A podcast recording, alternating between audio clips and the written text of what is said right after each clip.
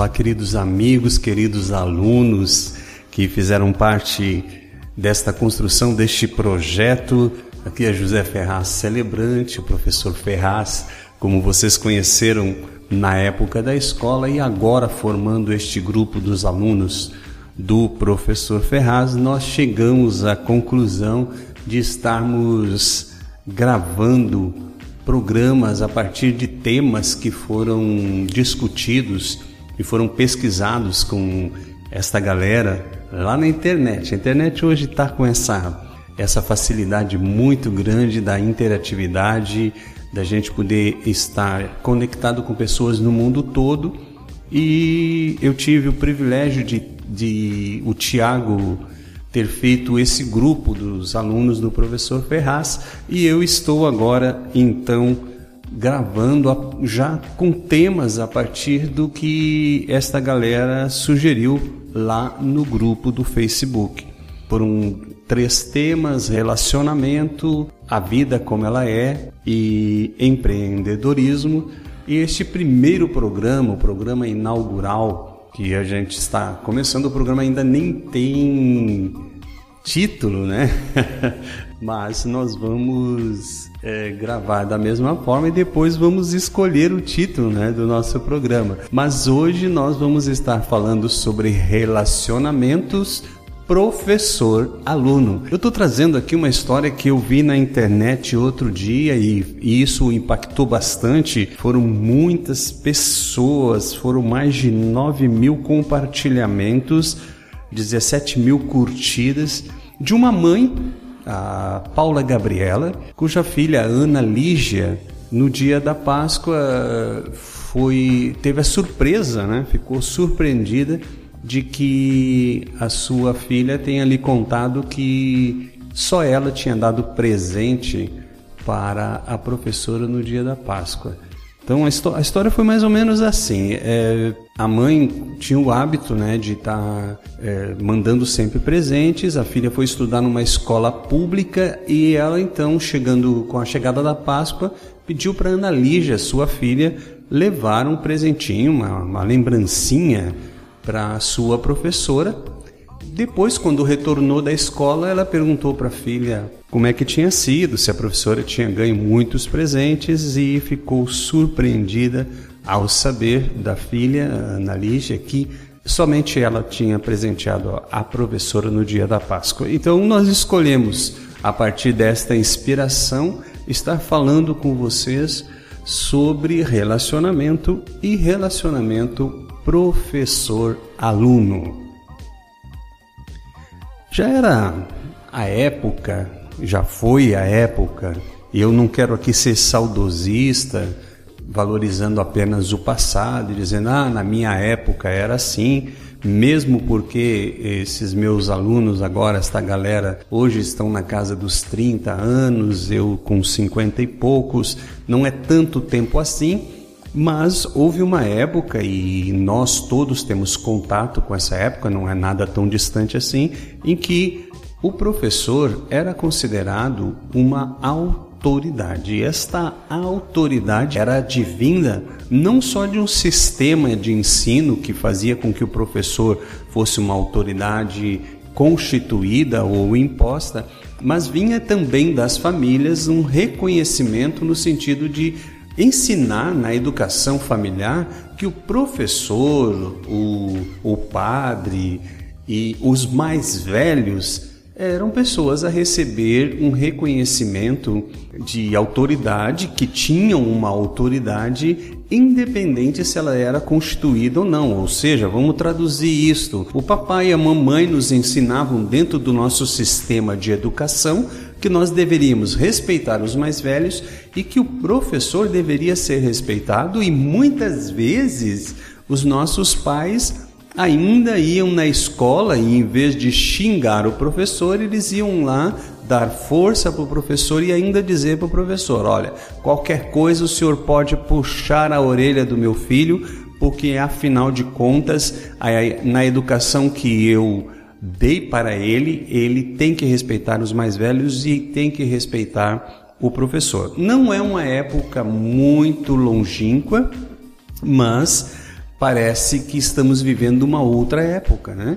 E este exemplo, essa história me chamou muito a atenção neste aspecto por conta exatamente desta mãe, que é uma mãe moderna, vamos dizer assim, estar perplexa, estar é, impressionada com o fato de que somente a filha dela tenha dado presente para a professora no dia da Páscoa. Eu vou depois, no final do nosso programa, que terá 25 minutos no máximo, estar lendo esta postagem que a mãe fez nas suas redes sociais, no Facebook, e que teve esta repercussão.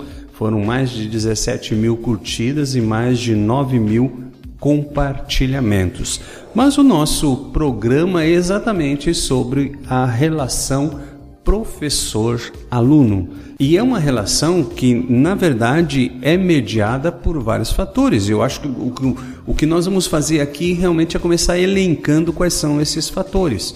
O primeiro deles, na verdade, é o da própria é, educação, a autoridade que advém do saber.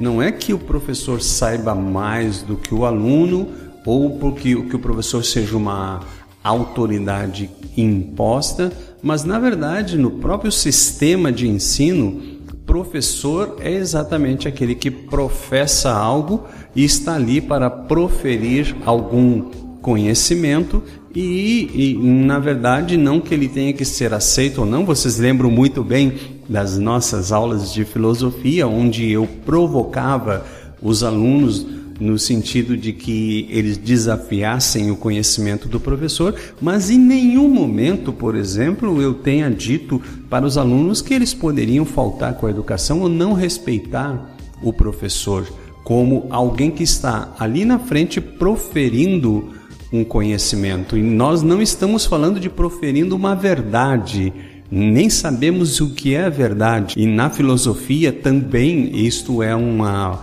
uma noção básica, né? Nós temos que realmente questionar, mas o professor ele está mediado pelo conhecimento. Então a primeira autoridade que vem do professor, que advém do professor, é a do saber, é a do conhecimento ou da dúvida, né? Como a gente diz assim. O professor pelo menos sabe que não sabe ou sabe que precisa saber mais ou tem a dúvida, a orientação da dúvida de como conduzir a dúvida, né? Então esse primeiro, a primeira autoridade, a autoridade do professor primeiro advém da posição que ele que ele ocupa de estar na frente de uma turma como coordenador ou facilitador, chame do que quiser, mas ele está à frente de um grupo de pessoas e ali ele exerce uma liderança quase que natural pelo fato de escolher esta profissão, de ser professor.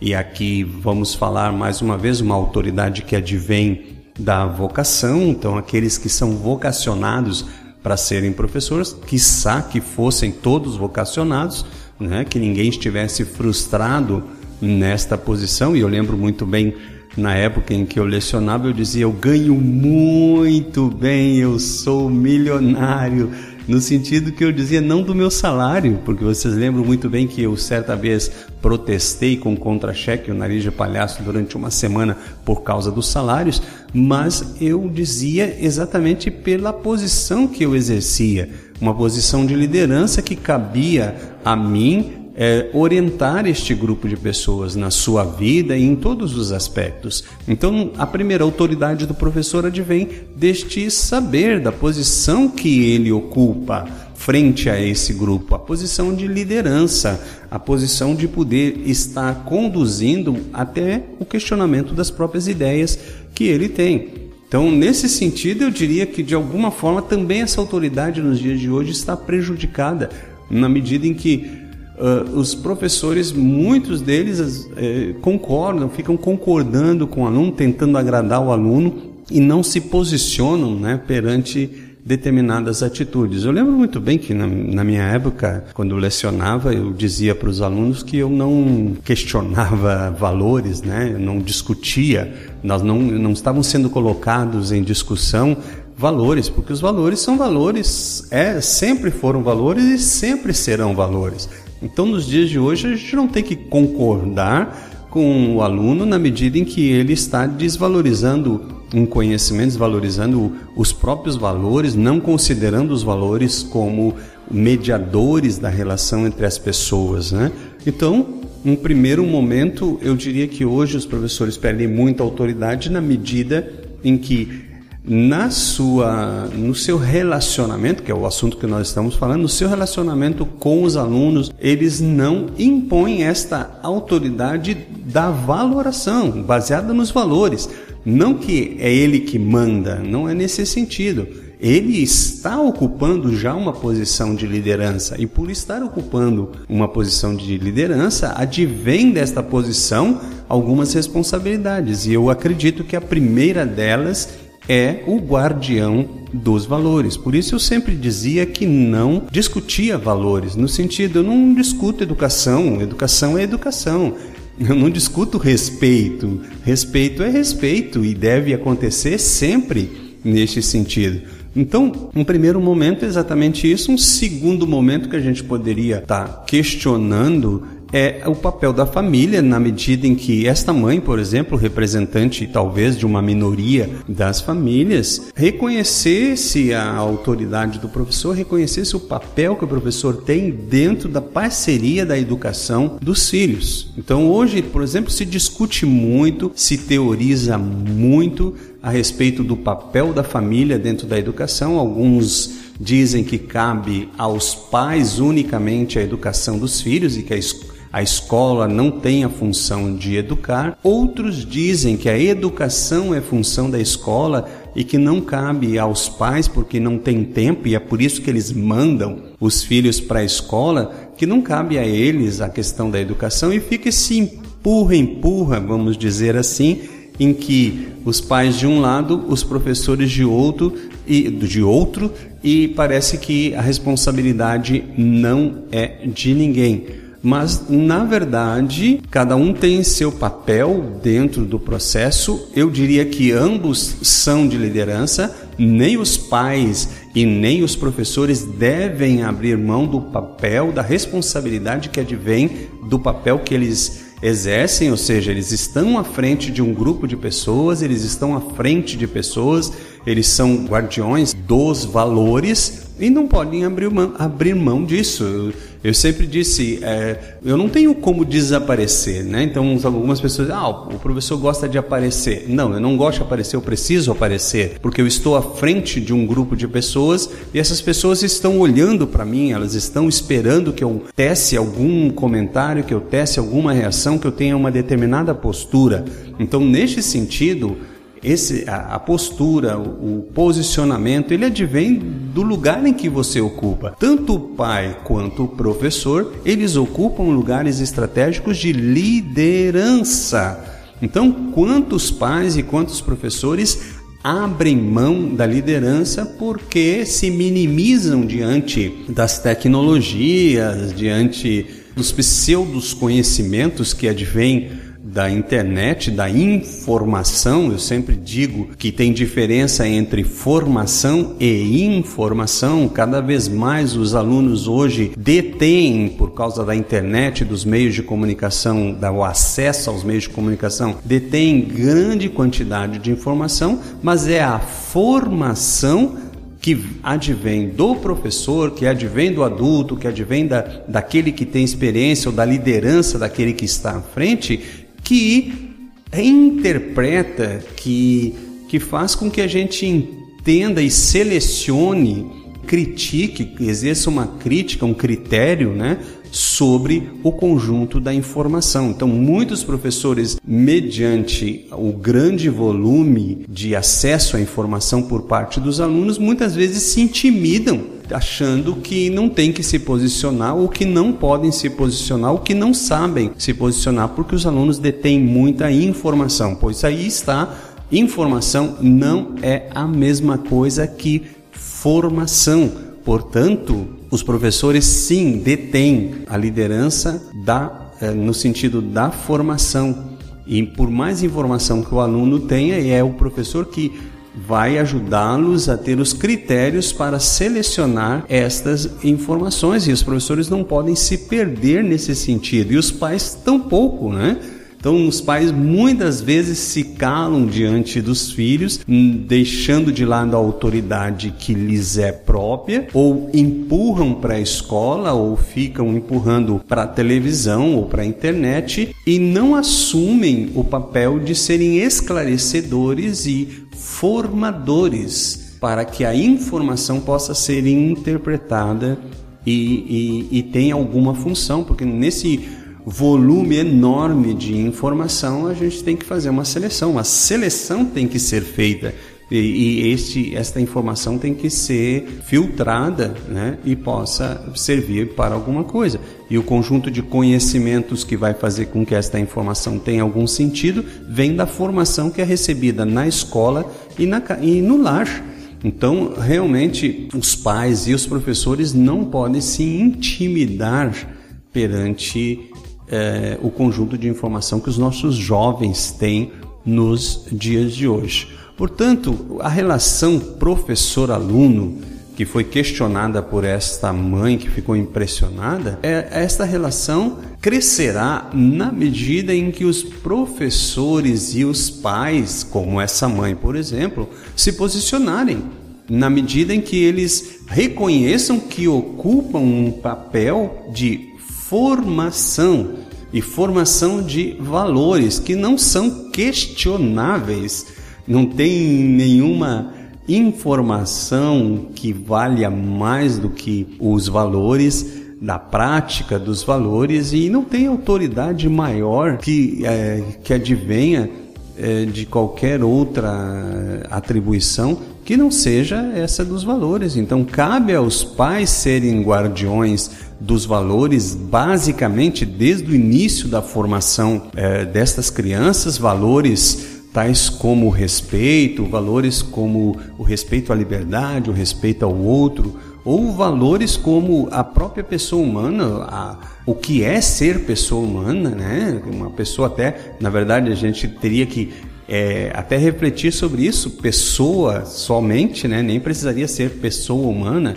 E, e, hoje a gente tem essa questão dos animais também, o reconhecimento, né? Esse reconhecimento precisa, essa reflexão precisa ser feita, mas ela precisa ser feita baseada em algo. E este algo são a salvaguarda dos valores. Então, valores são valores, seja na família, seja na escola, e ficaria realmente mais fácil para o professor fazer a formação se as crianças já viessem de casa com a formação, pelo menos, dos valores.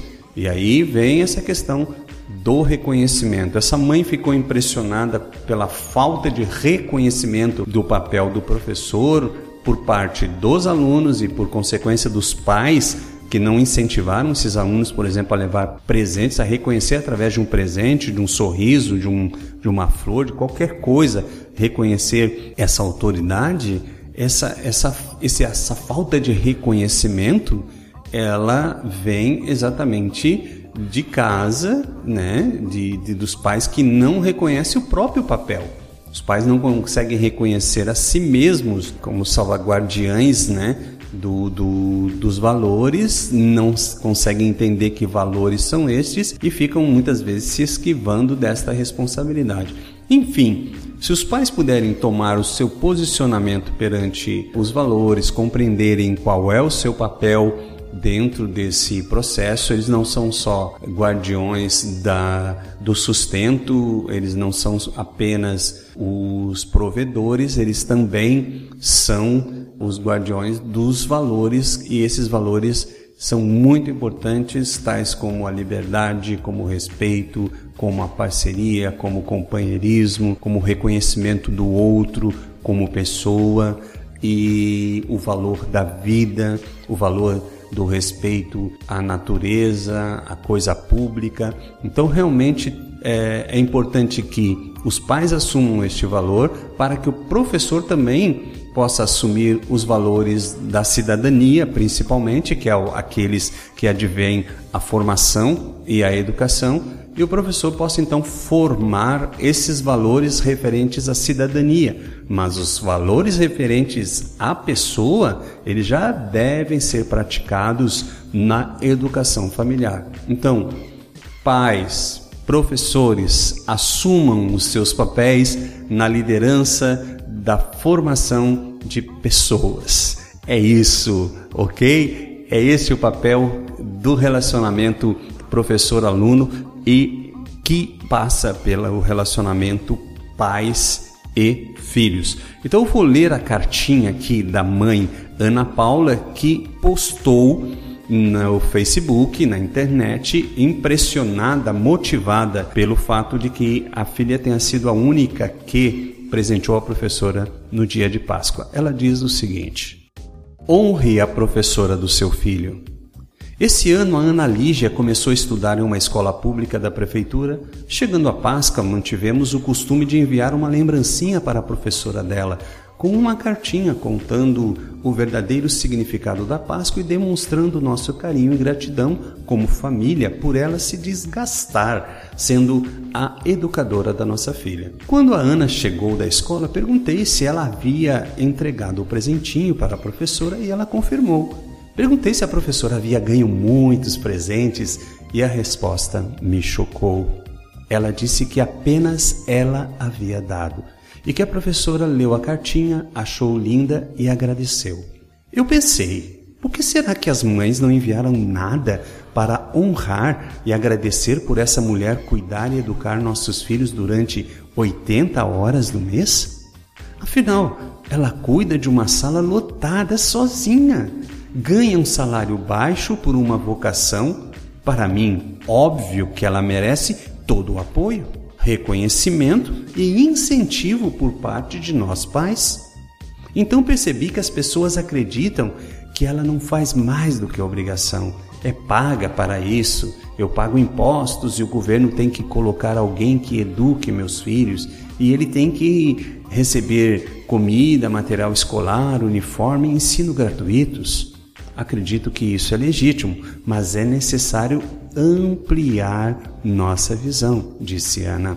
Acredito que o fato não é dar presente ou ter dinheiro ou não para fazer isso, mas sim a demonstração e valorização de uma profissional que marca a vida dos nossos filhos diariamente.